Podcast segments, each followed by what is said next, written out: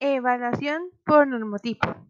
¿Pero qué es la evaluación por normotipo? Bueno, es el referente o punto de partida que se considera de evaluar un objeto o un sujeto. Según se dice aquí que la nomotética puede ser tanto normativa como criterial, pero también existe la evaluación ideográfica que es a nivel interno.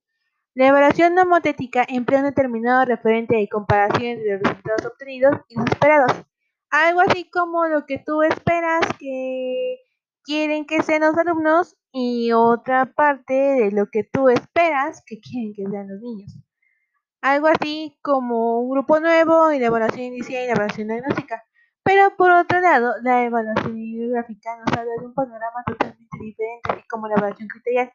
Esta, evaluación criterial, es para desarrollar una estructura correcta y evaluar de forma criterial que definen los objetivos y criterios de evaluación. Pero en cuanto a la otra que es ideográfica, toma como referente las capacidades propias del estudiante y sus posibilidades de desarrollo, que quiere decir que a través de la normativa se valora a un sujeto en función del nivel del grupo en el que se haya integrado, la criteria corrige el fallo de lo normativo y la ideográfica es a través de la eh, evaluación individual y valora el esfuerzo, actitudes y la voluntad. Al final de cuentas, todo queda en nosotros.